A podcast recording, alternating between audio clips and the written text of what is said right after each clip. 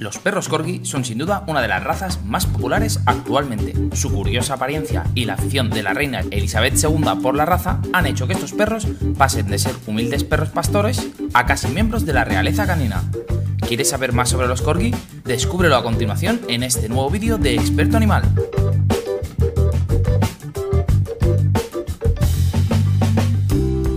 Antiguamente, los ancestros comunes del corgi gales de Pembroke y del cardigan eran empleados en el sur de Gales como guardianes, pastores y boyeros.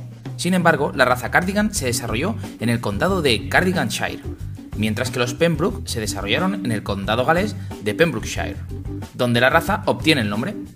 Cardigan y Pembroke se consideraban perros de una misma raza hasta 1934, año en que se decidió que deberían separarse en dos razas de perros distintas, a partir de ese año, la popularidad del Welsh Corgi Pembroke aumentó, mientras que la del Cardigan decreció. La raza ha sido más popular todavía cuando la reina Isabel II se aficionó por estos perros y empezó a criarlos. Ambas razas se consideran perros de tamaño mediano y se caracterizan por tener un cuerpo pequeño y robusto. Son bajos y largos, con patas cortas y gruesas. Morfológicamente nos recuerdan a un zorro, por sus orejas erguidas y rostro redondeado. Suelen tener una expresión alerta e inteligente. Existen algunas diferencias entre ambas razas. El corgi gales de Pembroke es ligeramente más pequeño, con una altura a la cruz de entre 25 y 30 centímetros. Suelen pesar entre 10 y 12 kilos. A diferencia de su pariente más próximo, el corgi de Pembroke nace con la cola rizada o directamente sin cola, mientras que la del cardigan es larga y estirada. El corgi gales de cardigan es algo más grande, con una altura a la cruz de alrededor de los 30 centímetros, aunque no existe un peso ideal, debe ser proporcionado a su tamaño. El pelaje del cardigan es muy variable, ya que puede ser de color azul merlé, atigrado, rojo arena o tricolor. Por el contrario, el Pembroke suele ser blanco con manchas rojas o leonadas, o bien tricolor, con manchas rojas, negras y blancas. El temperamento de ambas razas es muy parecido.